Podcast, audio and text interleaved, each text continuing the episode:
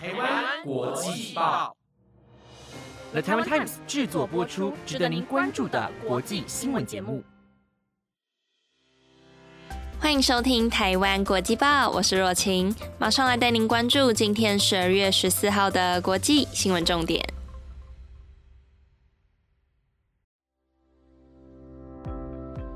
各位听众朋友们，大家晚安。不知道大家有没有听出来，今天的我又是一个喜悦的播报员啦。因为快要到圣诞节了，然后我自己真的是非常喜欢过节日的人，所以每次临近像圣诞节这种过节气氛非常浓厚的节日，我的心情就会超级的愉快。那如果各位听众朋友也有特别喜欢什么节日的话，都欢迎留言告诉我哦。哎，但是其实今天除了圣诞节以外啊，还有一件事情也让我很快乐，就是今今天是你问我答游戏开始的第一天啦。那其实就像魏婷昨天说的，台湾国际报今后会在 IG 上收集大家对主持人们的提问。然后我们在结尾的时候都会一一回答大家的所有问题哦。所以如果有什么想问的问题，都可以继续关注我们的 IG，因为这个计划预计会持续一个月，请各位对我们庐山真面目很好奇的朋友们，千万不要错过啦。对了对了，也要请大家记得我们的 YouTube 也快要正式公开喽。那在 YouTube 上也即将要发布第一支企划类的影片，所以如果对即将要来的公投议题还不熟悉的朋友们，也一定要来关注台湾国际报的。YouTube 影片哦，好啦，那为了最后有充足的时间回答大家的问题，现在我们就先马上一起来带大家了解今天的国际新闻吧。今天要带大家来关注到美国龙卷风的消息，以及新冠变种病毒 Omicron 的影响力，还有今年的时代杂志 Time 的封面人物也出炉了哦。如果想知道更多的精彩新闻内容，那就要一起听完今天的台湾国际报哦。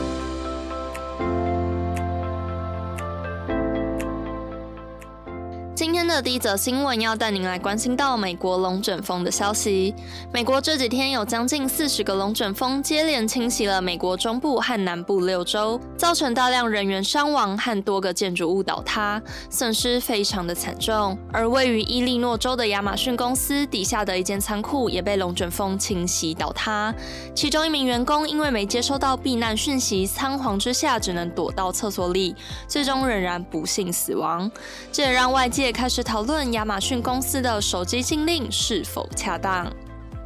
美国的龙卷风来势汹汹，一共侵袭了美国的六个州，包括了阿肯色州、伊利诺州、肯塔基州、密苏里州、密西西州和田纳西州，造成至少当地二十五万四千户停电，死亡人数也预计已经超过了八十人，倒塌的建筑物更是已经不计其数。而其中，伊利诺州的亚马逊公司仓库遭到了龙卷风的侵袭而坍塌，造成至少有六名员工因此丧命。其中有一名二十六岁货车司机马凯文，在龙卷风侵袭时为了避难而躲在厕所，最终却还是不幸死亡。而这也引发了外界对于亚马逊在保护员工上的一些质疑，因为根据亚马逊员工透露，公司有时会禁止员工在工作期间携带手机。但这样的禁令，如果碰上了龙卷风来袭的这种突发天灾状况，员工们可能就无法在第一时间收集到避难的消息，导致错过黄金的躲避时间。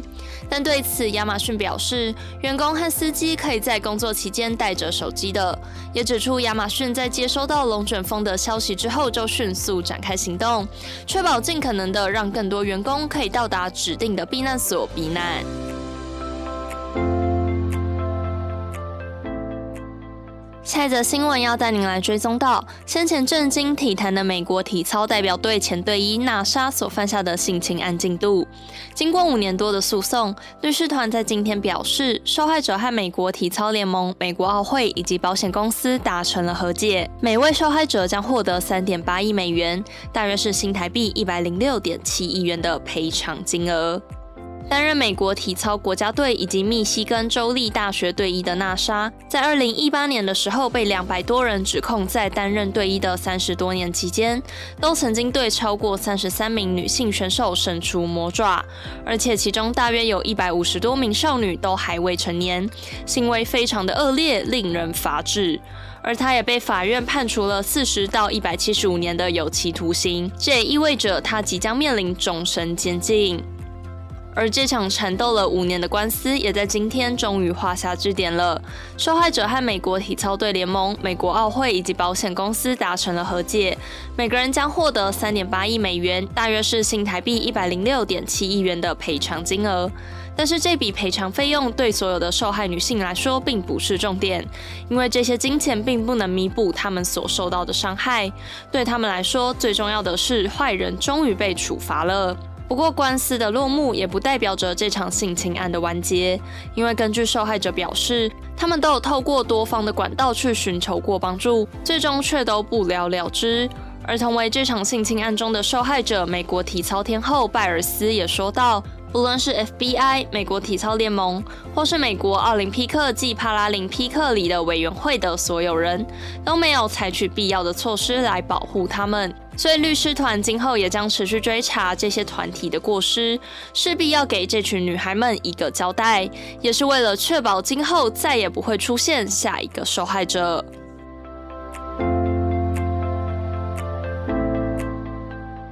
接下来要来带大家关心到最新流行新冠变种病毒 Omicron 的消息。Omicron 在刚开始被发现的时候，引起了各国的恐慌，因为 Omicron 的传播速度居然比 Delta 病毒还要高出许多，而且疫苗对于 Omicron 的效力也大幅的减弱。不过，随着后来各国的数据发现，Omicron 虽然具有更高的传染力，但是较少重症患者，这也让众人放心了不少。但是现在大家可能又要开始紧张。起来了，因为英国在昨天宣布，已经出现至少一起因为感染 Omicron 而死亡的病例。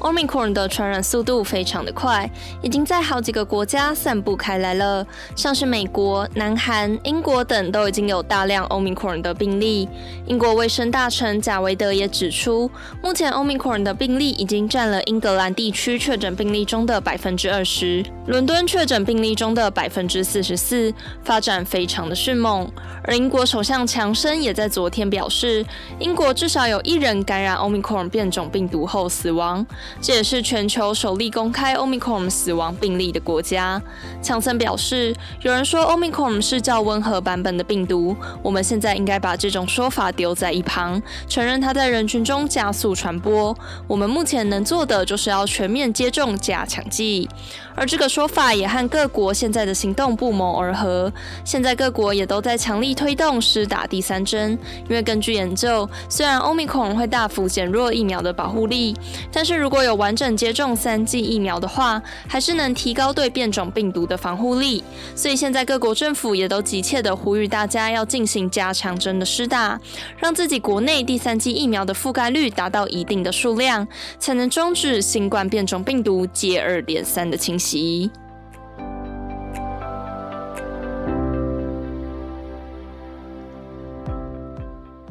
下一则新闻要带您来了解到关于《时代》杂志 Time 的新闻。《时代》杂志每年都会选出当年最具影响力的人物或是物品等等，成为杂志的封面。而今年登上封面的是电动车的龙头特斯拉的 CEO 马斯克。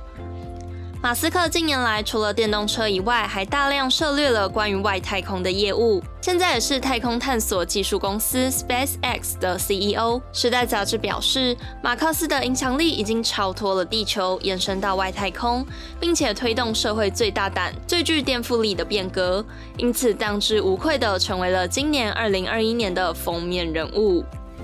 每年年底，《时代》杂志的封面都代表着当年最具影响力的风云人物，所以许多人的梦想是一生中至少可以上一次《时代》杂志的封面。但是其实不一定要是人才有机会上封面，像是一九八二年就是由当年最有影响力的个人电脑登上了版面，以及一九八八年的封面也不是人物，而是濒临危险的地球，提醒人们更加重视地球，并停止对生态的破坏。而在《时代》杂志的历年封面中，也曾经出现了六个特殊的版面，就是用一个红色的叉叉涂抹在一个具体的事物上，表示负面的意涵。像是去年遭受到新冠肺炎严重侵袭的二零二零年，封面就是在数字二零二零年上面打上一个红色的大叉叉，表示那年全球都因为新冠肺炎而正在经历着最糟糕的一年。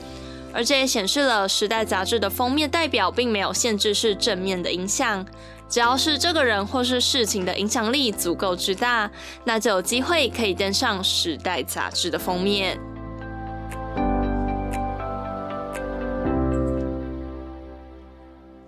你有被别人说过长得很和善的经验吗？那恭喜你，因为今天的最后一则新闻要带您来了解到，现在有个机会可以靠你的和善脸来赚钱哦。近日，俄罗斯机器人公司 Promobot 在推行一项企划，就是要向全世界收集 kind and friendly face。不限种族，不限性别，只要你的年纪有超过二十五岁以上，并且长得够和善，公司就会以二十万美元的金额和你买断你的脸部肖像权，并把你的脸运用在仿人机器人上面。也就是说，这个被制作出来的机器人的脸将会是你本人的脸。而这也不是 Permobot 第一次实施这个企划了。公司之前就有做一个阿诺·施瓦辛格的机器人半身像，并在国际消费电子展和纽约玩具展上亮相。但是这一次的仿人机器人结果似乎不太的美好，因为阿诺·施瓦辛格后来对此提出了诉讼，表示 Permobot 并没有经过授权就使用了他的脸，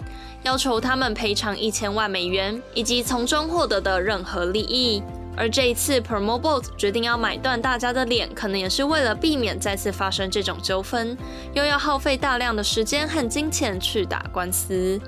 而现在已经有许多人被 Promobot 的买断金额所吸引，纷纷提出申请。根据统计，他们在一天之内就已经收到了两万多人的申请，导致 Permobot 现在已经暂停收件了。不过，也有许多人对于这一次的计划还是有所顾虑，因为他们担心自己的脸被做成机器人之后，会影响到日常的生活，或是被不孝人士用在非法的地方上面。所以，现在各界也都非常关注 Permobot 未来针对仿人机器人的发展以及所有的变化。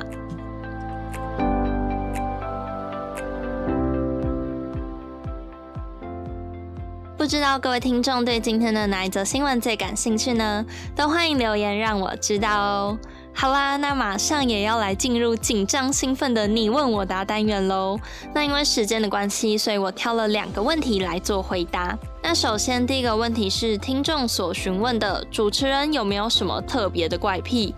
哦，这个问题蛮难回答的耶，但并不是因为很难以启齿，而是因为我自己个人的怪癖真的非常的多。我想一下要分享哪一个哦，嗯，哦，好，那我来分享这个好了。就是啊，其实认识我的人都知道，我是一个非常在意一件事情公不公平的人。那在意到什么程度呢？在意到如果今天我的右脚去撞到柜子，我一定会把我的左脚也拿去撞一下，因为我自己觉得这样对两只脚来说才算公平，心里也会比较平衡。好，我知道这个超级荒谬，我现在讲出来也觉得哇，我自己到底有什么毛病啊？但希望有听众朋友们可以了解我的感受，如果没有的话。那也没有关系，我们直接进入第二题。第二个我挑选的问题是由一位女性的听众朋友所询问的。她的问题是：请问主持人最近有没有很喜欢的歌？哦，这个有诶，我最近有一首一直无限循环的歌，我是在一个节目叫做《乐队的夏天》里面听到的。那这首歌是由原住民歌手马兹卡所演唱的，它叫做《大叔》。我第一次听就超级喜欢，但是我觉得这首歌的风格应该是属于那种爱的人很爱，像是我，但听不懂的人。就会觉得，嗯，这歌词到底是在讲什么？因为像我朋友就觉得这首歌好像不是他的菜，所以这边也想请各位听众朋友们去听看看，然后来留言跟我分享你们收听过后的心得哦。希望大家会喜欢这首歌。好啦，那这两题就是我今天所挑选的问题，希望大家会喜欢这个单元，也希望大家之后还可以持续来投稿哦。那今天的台湾国际报也暂时告一个段落了。以上的新闻内容借由了台湾 Times 制作播出，感谢各位的收听，我是若晴，我们下次再见。